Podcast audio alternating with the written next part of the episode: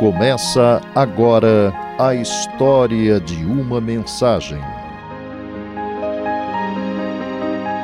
Uma ponte de amor e esperança sobre o rio da saudade.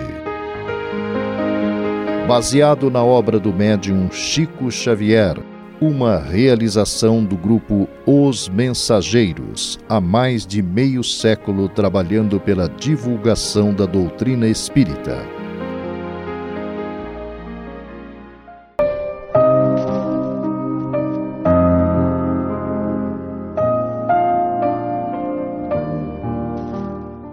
História da carta de hoje nos leva ao dia 9 de setembro de 1982. A rotina da família Pinheiro Galassi seguia seu curso normal naquela tarde, até que inesperado acontecimento mudaria drasticamente a ordem e importância das coisas. Isto porque sua filha mais velha, Cláudia, na época com pouco mais de 18 anos, sem maiores explicações ou motivos justificados, interrompeu sua existência física através do suicídio usando uma arma pertencente a seu pai, o qual a mantinha trancada à chave num móvel de seu quarto.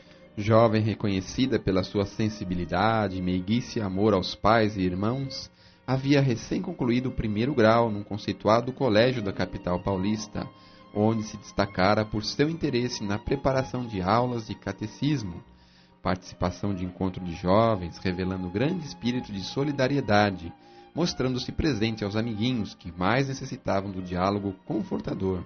Na época do fato, cursava o segundo grau no Colégio Galileu Galilei, integrara-se nas ações de defesa da natureza, tendo viajado ao Pantanal para aprimorar seus conhecimentos, transferindo posteriormente aos colegas a experiência adquirida. A comoção observada por parte de todos os professores e colegas da escola que frequentava interrompeu suas atividades para que pudessem prestar a derradeira homenagem a ela no velório de seu corpo, ocasião em que foi lido um texto especial intitulado Criança Adulta. Só fizeram aumentar a perplexidade ante o radical gesto da menina moça.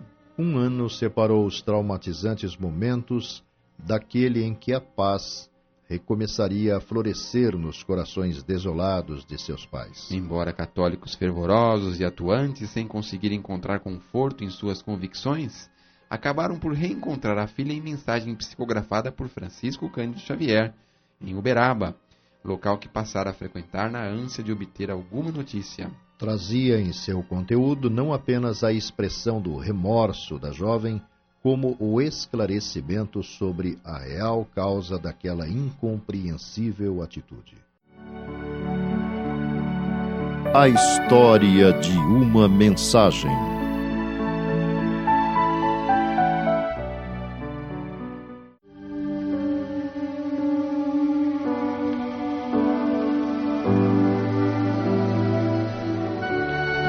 Querida mãezinha Dorothy e querido papai Toninho, Abençoe-me. Estou melhor e mais calma, conquanto ainda seja portadora de algumas das consequências tristes de meu gesto. Sei que hoje passaram o dia revivendo o episódio que tanto estimaríamos ser apenas um sonho. Também eu, com a vovó Rosa, atravessei as horas deste 9 de setembro que já está passando a recordar o desalento que me tomou de assalto.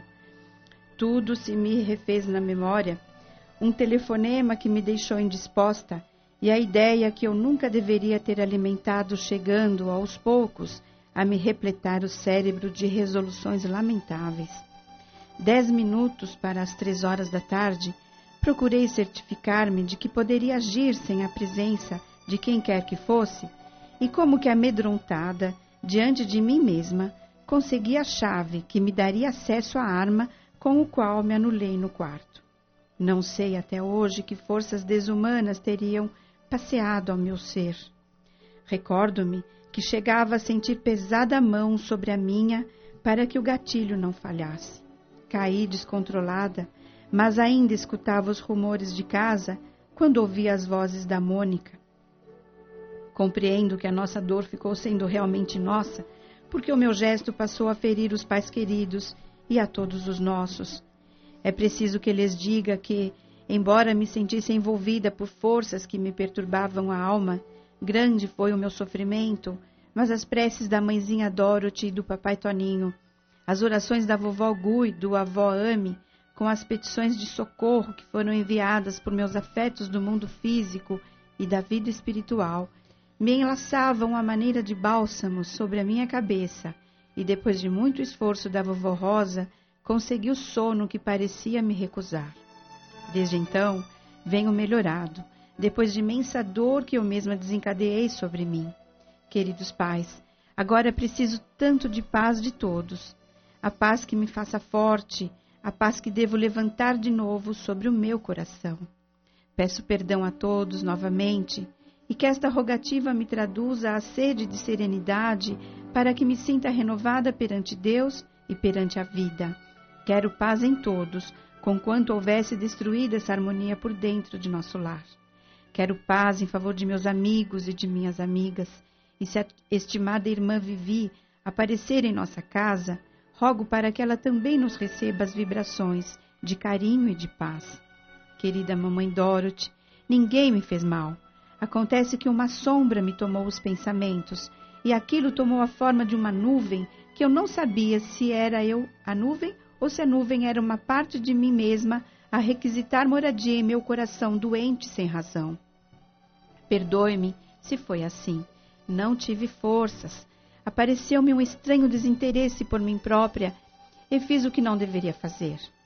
Um ano passou. Parece-me um século. Os que choram suportam mais peso na carga das horas. Apesar de tudo, continuo melhorando e peço-lhes que não se aflijam se acaso estiver dizendo da minha parte alguma palavra ou lembrança inconveniente. Muitas saudades com agradecimentos aos meus irmãos e aos avós queridos. Sabendo que ambos me perdoam e me retomam na posição de uma criança ferida que se deixou perturbar por momentos, criando-lhes tanta dor, peço para que recebam meus beijos orvalhados de lágrimas e iluminados de esperança da filha que deseja tanto ter sido melhor e que um dia se fará melhor para merecer o carinho de que sempre me enriqueceram as horas. Ser sempre a filha que lhes pertence em todo o coração, Cláudia. Os detalhes da mensagem. Tristes lembranças.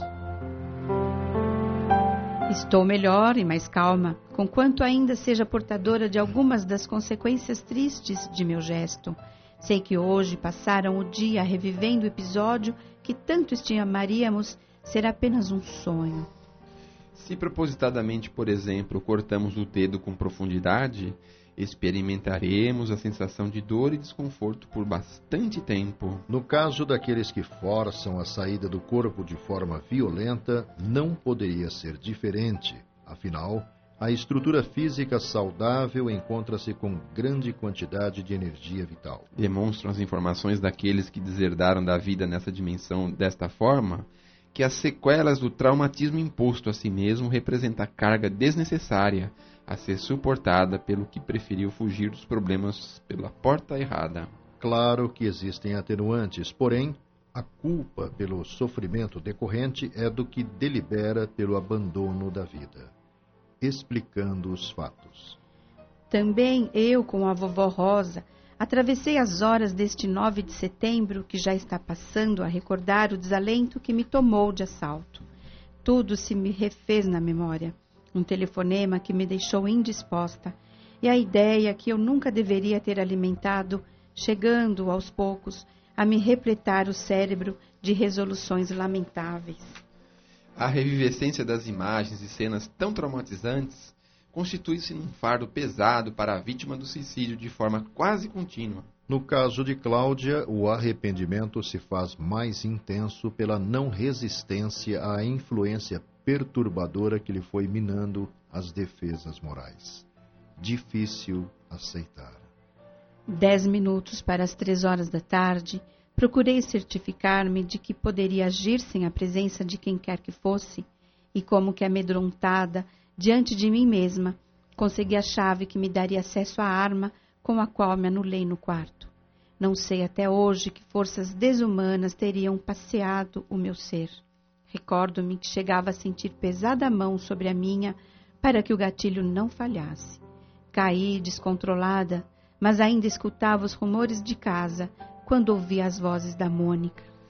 Na descrição de Cláudia, uma amostra nítida e clara da sutileza com que se processa o envolvimento e controle por parte de entidades inspiradas por sentimentos de maldade. Casos como este vão se formando a partir das mentalizações da potencial vítima que oferece campo apropriado para que a entidade ou entidades desencarnadas perturbadoras se insinuem, desenvolvam seu processo de influência e vão prosseguindo ampliando seu domínio sobre sua presa.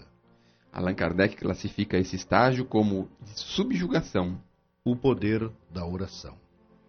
É preciso que lhes diga que, embora me sentisse envolvida por forças que me perturbavam a alma, grande foi o meu sofrimento. Mas as preces da mãezinha Dorothy e do papai Toninho, as orações da vovó Gu e do avô Ami, com as petições de socorro que foram enviadas por meus afetos do mundo físico e da vida espiritual, me enlaçavam à maneira de bálsamos sobre a minha cabeça, e depois de muito esforço da vovó Rosa, consegui o sono que parecia me recusar.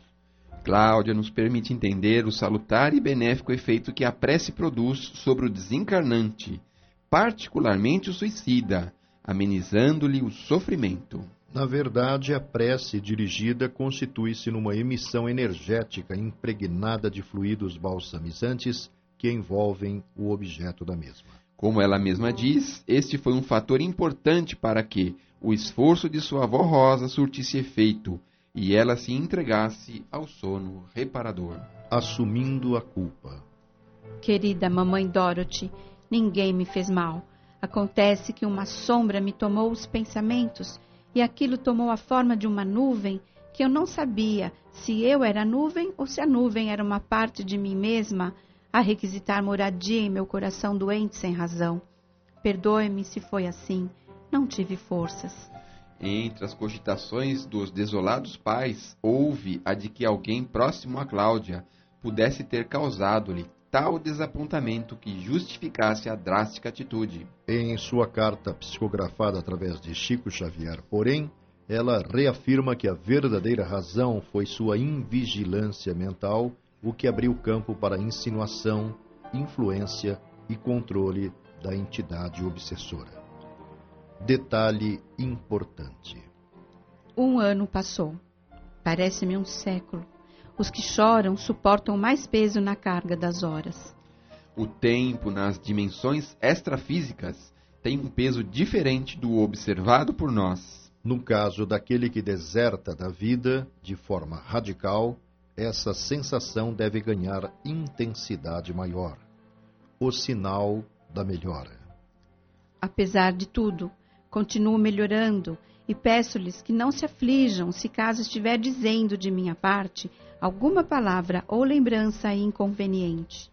Realmente, à época da transmissão de sua mensagem, Cláudia já se encontrava relativamente melhorada.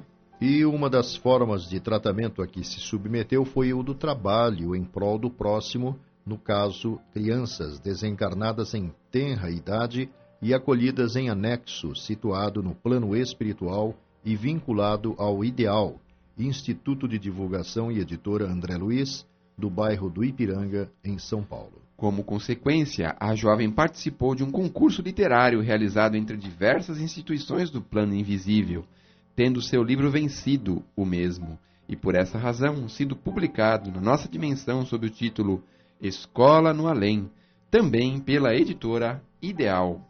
Refletindo sobre a lei de causa e efeito.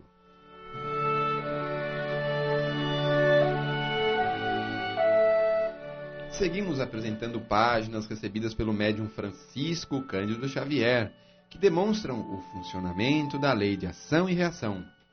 A escolhida para hoje é de Cornélio Pires e faz parte do livro Retratos da Vida e trata da questão da obsessão e sua cura.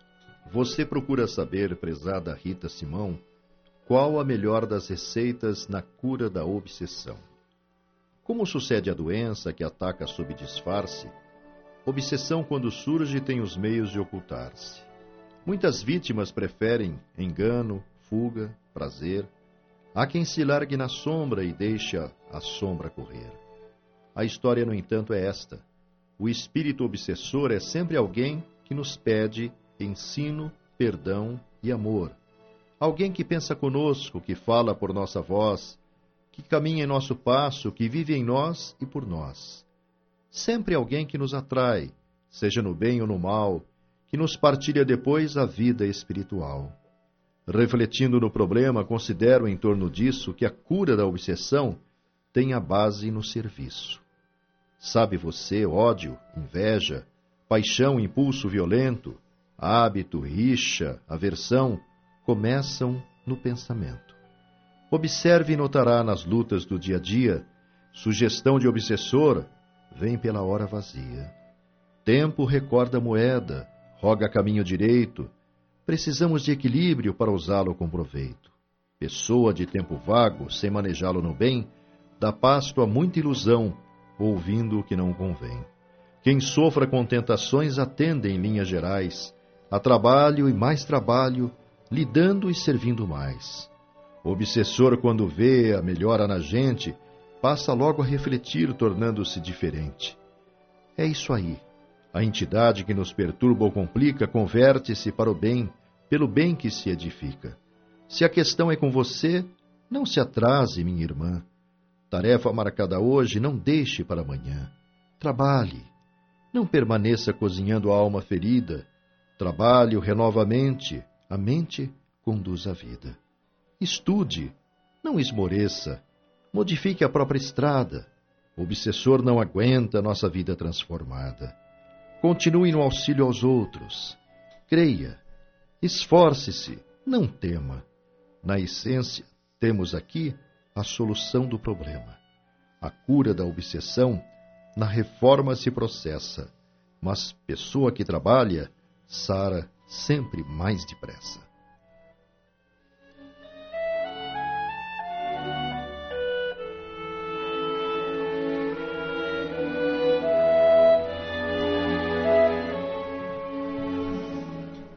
Amigos e irmãos, estamos falando sobre a obsessão por essas linhas lindas deixadas por Cornélio Pires.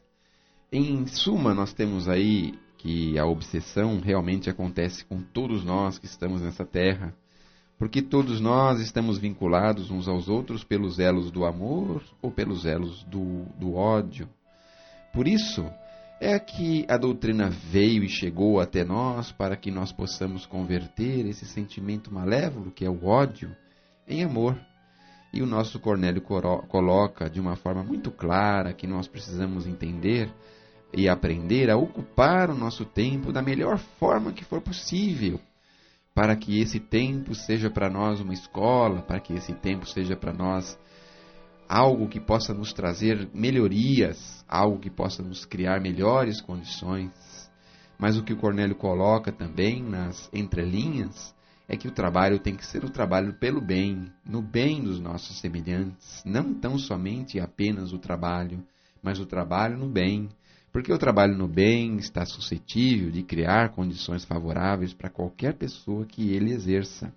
Por isso, para sararmos, curarmos, afastarmos esse mal que é um mal comum de toda a humanidade desde muito tempo, nós precisamos trabalhar pelo bem dos nossos semelhantes fazendo ao outro o que gostaríamos que o outro nos fizesse, atendendo aquela criatura que nós sabemos em dificuldade, buscar a necessidade alheia, seja em casa, no trabalho, na rua, com os parentes, com os amigos. Nós precisamos estar com o coração aberto e ligados para verificar onde podemos ser úteis.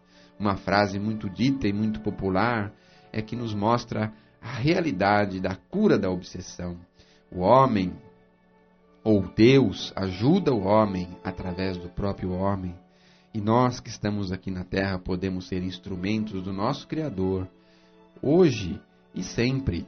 Façamos um esforço, vamos mais adiante, mais à frente, vamos olhar mais para frente, olhar para aquele que precisa, que necessita, e a necessidade não é tão somente material, não é tão somente de coisas materiais, mas especialmente de situações espirituais. um ouvido amigo, uma palavra amiga, um gesto de carinho, uma atenção, um carinho nós podemos realizar e isso não nos custa absolutamente nada.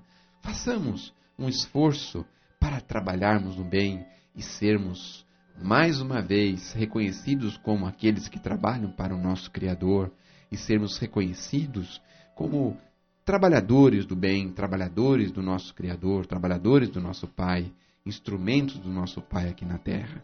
Qualquer um pode ser. Façamos esse esforço por nós e para nós. Que assim seja.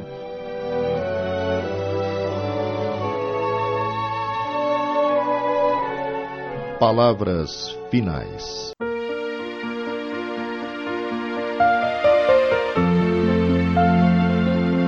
O Grupo Espírita Os Mensageiros é uma entidade dedicada à difusão da mensagem espírita, sobretudo as recebidas pelo médium Francisco Cândido Xavier de forma gratuita no Brasil e no exterior.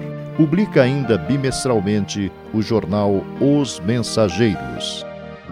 O Grupo Espírita Os Mensageiros tem também o seu braço social a AME, Amigos Mensageiros Espíritas, que mantém atividades com moradores de rua, no Glicério e também com mães carentes, tanto no Glicério como na cidade de Carapicuíba. Também atende sitiantes na cidade de Piedade. Venha conhecer-nos, escreva-nos para se inteirar das demais atividades do grupo, enviando sua correspondência para a Caixa Postal 522, CEP 010 31 970 São Paulo, ou pelo endereço eletrônico mensageiros@mensageiros.org.br. Escreva-nos manifestando comentários ou opiniões. A apresentação deste programa foi feita por integrantes da equipe Os Mensageiros. Na próxima semana, mais uma mensagem e sua história.